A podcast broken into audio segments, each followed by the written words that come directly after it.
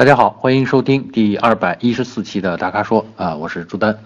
呃，今天呢，我看了一下这个话题呢比较多，而且几乎啊不是几乎了啊，就全都是呃选车的话题啊。我们先从我们呃第一个话题开始啊，我们粉丝叫清风徐来啊，他在问我们。呃，卡罗拉和明锐怎么选啊？他说呢，正在考虑家里的第一辆车啊，目前在卡罗拉 1.2T 啊 CVT 和明锐1.6自动之间纠结啊。那么丰田呢，口碑就是省心，用着省心，但听说呢，明锐也不错啊，所以求我们的这个意见。呃，其实我也有同感啊，丰田的这个省心呢，啊是叫有口皆碑啊，对吧？啊，因为丰田呢倾向于在车上使用一些成熟的技术啊，配套件呐、结构设计啊，也都使用这种比较成熟的结构。那么带来的好处呢，就是出这种各种小毛病的概率就低啊。于是这个可靠耐用这口碑就出来了啊。嗯，当然这个在新技术的尝试上呢，丰田以往都是比较保守的。啊，不过这回这个卡罗拉 1.2T，我觉得还是丰田还是挺有勇气的，呃，在这个销量最大的这个卡罗拉的这个车型上开始用这个呃涡轮增压的发动机，而且是小排量的，那把油耗降下来，然后让日常使用的动力性又能得到保证，所以呢，这个啊，而且我们了解这个 1.2T 发动机也使用了十几项这种提高可靠性的设计，啊，所以呢，这个我觉得还是丰田呃非常值得我们点赞的一个地方。那丰田的这个省心啊，说完了呢，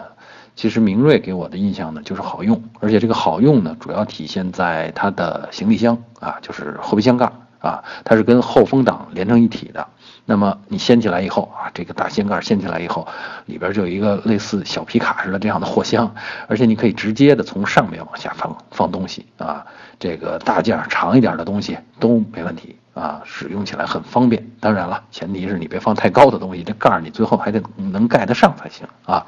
所以呢，这个你说这两个车，呃，让我们推荐哪个？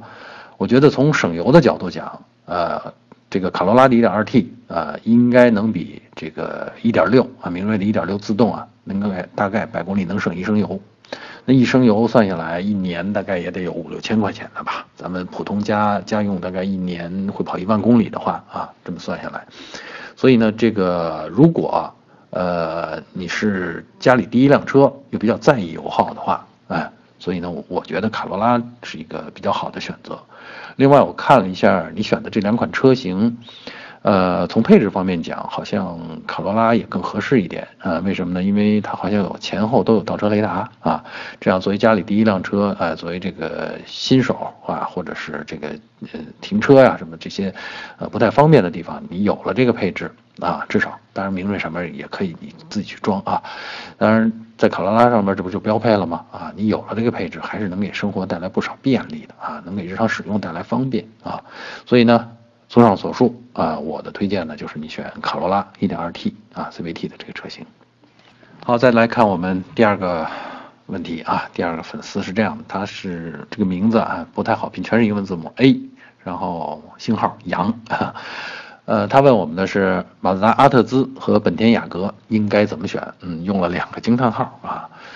为什么呢？我得把这个题面稍微读一下啊。他的选车原则是这样，他说二十万左右的预算他会选日本车。啊，日系车，四十万左右呢，他就会选欧洲车，那可能就是德系了呗啊。而且呢，他用这辆车，就是呃阿特兹和雅或者雅阁，它主要是用于日常代步啊。说一年偶尔跑四五次长途啊，天，偶尔还四五次还是偶尔啊？那叫经常跑好不好啊？他呢还说活跃区域主要在南昌和昆明两地，你想吧，这半个中国了啊，云南、江西，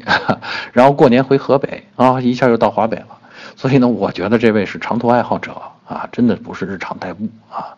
然后呢，他选这两辆车的原因原因呢，都是因为他们这个车型刚换代不久，然后他看着用料也不错，来，特别是看了哎我们夏老师的那个从下看底盘那个节目以后啊，讲阿特兹，印象特别深刻，他就特别喜欢阿特兹。不过从品牌来看，他说他觉得马自达不如本田，所以他纠结了啊。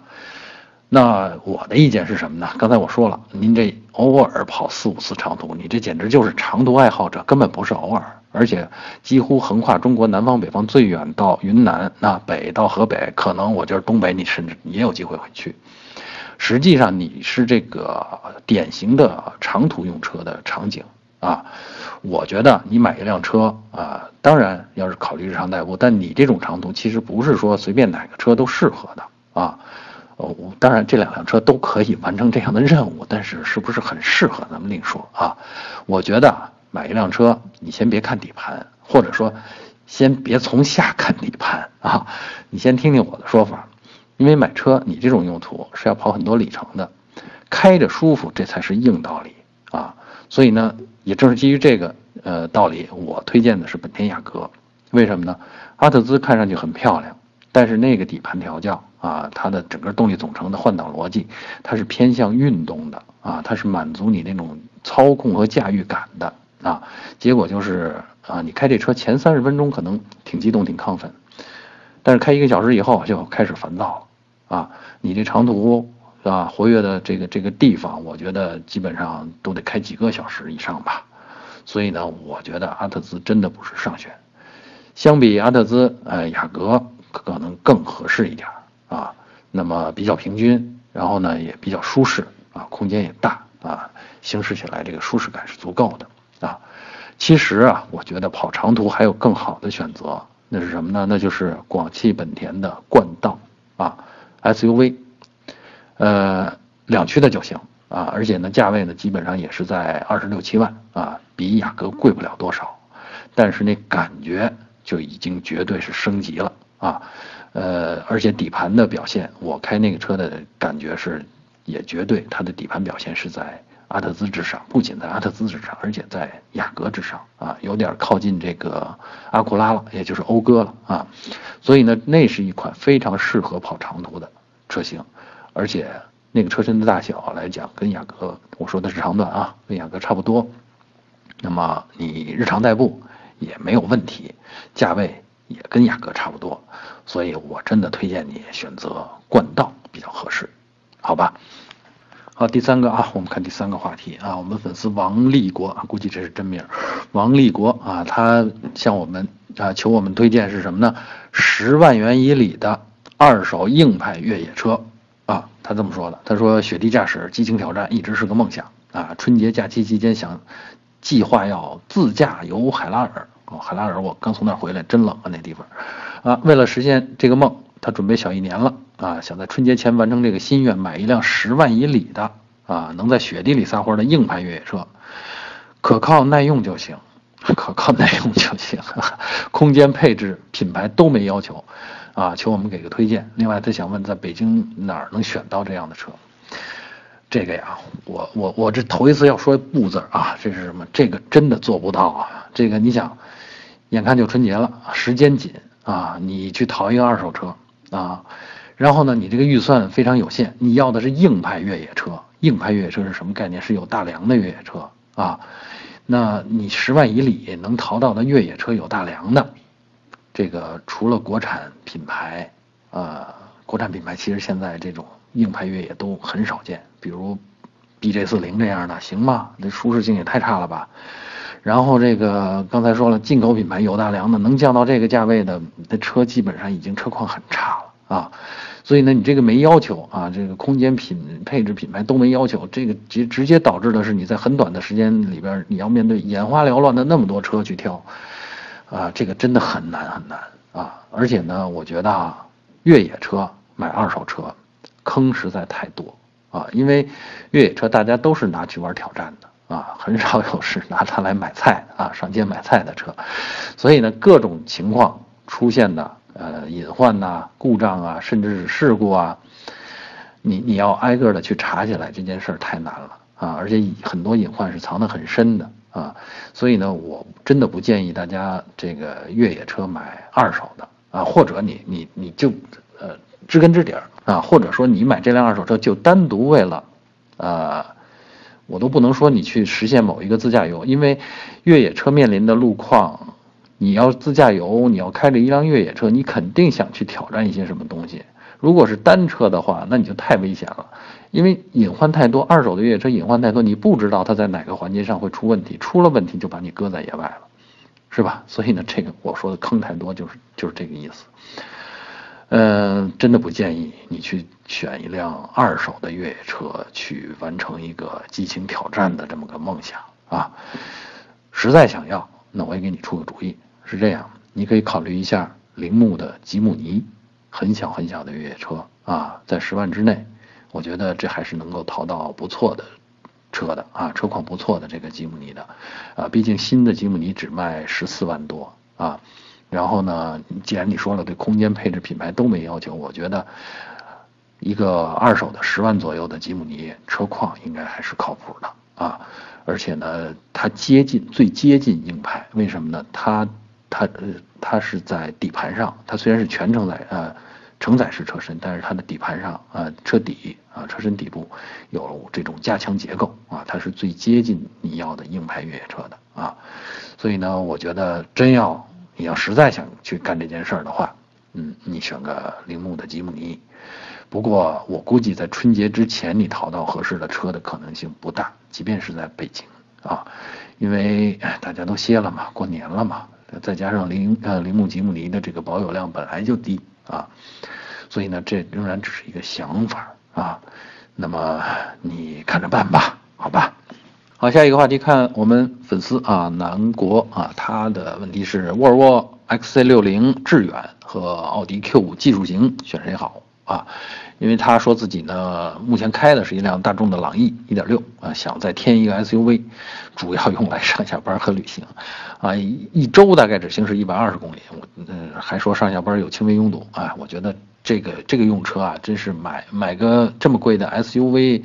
真的有点浪费啊！但是呢，我也有呃，我也有有话要说，就是其实我是推荐买 XC60 啊，为什么呢？因为奥迪呢，毕竟也是大众集团的啊，所以底盘调教呢，呃，虽然它它是这个豪华品牌，但这个大众味儿啊，或者德国味儿啊，还是比较浓的。那你开大众朗逸以后，你再去开奥迪，你会觉得各个呃。呃，各种感受去升了级了，但还没有换到另外一种风格啊，底盘调教风格，所以呢，我是比较推荐你换一个风格啊，就是丰富一下自己的感受啊，用这个呃选这个沃尔沃 XC60 啊，其实它的大小啊、重量啊，包括的四驱的能力啊，跟这个奥迪 Q5 其实是不相上下，我看了一下价价位都很接近啊，所以呢，这个我的建议是你选。沃尔沃 XC90，但我估计最后你可能还是会选奥迪 Q5 啊，毕竟周围的亲戚朋友认这个牌子、认这个车型的人多嘛，对吧？你选这个比较有面子啊。好，再来回答我们的粉丝易志啊，他的问题啊，他是说啊，思域和逍客怎么选啊？他想买家用车，预算十五万左右啊，而且说这个 SUV 和轿车都可以啊。选车已经开始选了两个月了啊，最初呢准备选逍客，但是呢选着选着发现哎。到年底了，这价格原本以为会降，结果到涨上去了，优惠越来越少啊。然后选着选着发现了思域啊，觉得思域的性价比挺高的啊，这回就是呃轿车了啊。但是思域的情况是要加价，而且还要等几个月才能拿到车，哎，于是就纠结了，一个是。你马上能提车，但是你得忍受这个优惠，不像你刚开始询价的时候那么多了，对吧？另一个是呢，呃，可能挺心仪的，觉得不错，但是加价，你得考虑一下，加上这个加价之后，是不是性价比你还能够接受啊？而且呢，不是马上能拿车，得等几个月啊。那么他还提到了，他其实不是那么着急用车啊，他这个有一个呃，可能每周会跑个这个往返四百公里左右的这么个长途啊。然后呢，这个还有时候呢会满载一家五口啊，这种自自驾游啊，但是所有的路呢都是铺装路啊，呃，问我呢，我觉得其实现在真的不是一个选车砍价钱的一个好时机，因为确实临近年底了，这个该收的摊人家都收了。人家原本就没期待在这最后的半个月里边再挣这个钱，所以呢，我觉得砍价咱们还是等年后吧。啊，就是真的要去去挑车去比价的话，还是到年后，比如说三月份啊。另外这两个车呢，其实我觉得，我觉得它的需求啊，可能更是就是选 SUV 更合适啊。当然了，看这个思域这个样子，确实新思域这个样子很动心。呃，当然最后还是得自己纠结，看看那个价位啊，就是您到底那个性价比算上加价以后啊，是不是那个性价比还能打动你啊？不管怎么样，我的建议是你还是等等。等到三月，你再看当时的行情啊，再看当时销售对你的态度啊。好，最后一个这个问题啊，我们的粉丝叫谭科奇啊，他在问，吉利新远景和艾瑞泽五怎么选啊？而且呢，他在问题里边说了，请我们一定要帮忙解答他的问题啊。他的需求是这样，就是落地要八万以内，还是要自动挡啊？那目前看的是吉利的新远景和奇瑞的艾瑞泽五，就不知道怎么选了。新远景的配置高，价格低啊，但是纠结没有 ESP 啊。艾瑞泽有 ESP，哎，但是呃价格可能又略高了点啊。那么他问我们八万左右啊，就是八万。以内吧，应该是落地啊，那就实际上包括上牌了啊。那么还有哪些车型可以考虑啊？首先啊，我觉得是这样啊，这个价位上咱们就别追高配置了。这个价位上咱们该做的事儿啊，就是先保证安全啊。安全有两方面，一个是像他提到的这个 ESP 这个配置确实很重要，尤其是对很多新手司机来说啊，你一上来的这个。驾驶经验当中，如果先有个 ESP 给你保驾的话，那就安全的多啊。然后我们再看这个八万块钱能买到，八万落地还要自动挡。说实话，合资品牌的小车是做不到这个价位的啊。呃，我翻来覆去的查了，真的合资品牌小车做不到这个价位。那么自主品牌做可以做到这个价位，但大多数自主品牌就选择了放弃 ESP 这种主动安全的配置，然后去增加比如天窗啦。比如中控台的大屏幕啦，呃，比如这个多功能方向盘了，自动空调了，啊，就去追求这些东西了，呃，其实呢，我是觉得这个还是安全咱们放第一位啊，有 ESP 很重要，而且呢，这个除了主动安全配置以外啊，就是艾瑞泽这个车，艾瑞泽五这个车我也开过，我觉得它的底盘调教还是很靠谱的，主动安全性就是驾驶起来的这种可靠的感觉，呃，还是要高于略高于。呃，同类的合资小呃自主小车的啊，所以呢，我是觉得这种情况下真的是选艾瑞泽五比较靠谱，哪怕它的价格比吉利的新远景还要高一点啊。